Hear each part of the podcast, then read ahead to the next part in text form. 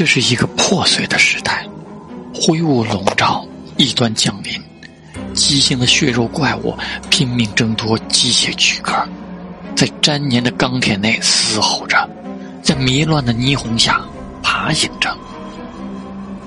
江晨在十二月的严寒中醒来，眼前模糊朦胧，滴答水声作响，他被绑在浴缸里。花洒缓慢放水，水面已经淹到了下巴，距离被淹死还有大概二十分钟。这片区域每天都会死很多人。江真算了算剩下的时间，安然躺在浴缸里，开始按照流程回忆自己的前半生。请听悬疑小说。基本演绎法则，讲述者：小泽和平。